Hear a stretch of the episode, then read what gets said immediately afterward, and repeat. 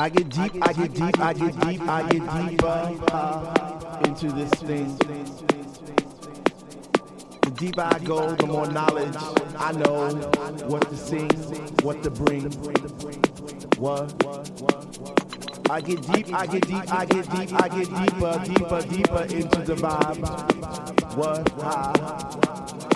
Chilling in the corner at the shelter all by myself, checking it out. I'm not dancing no more, but why? Why? Why? What? How on earth are you supposed to vibe around the fake ones, the one, the ones that say they know what is what, but they don't know what is what. They just strut. What the fuck? What?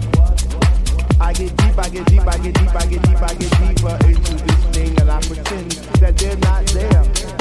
I just stare.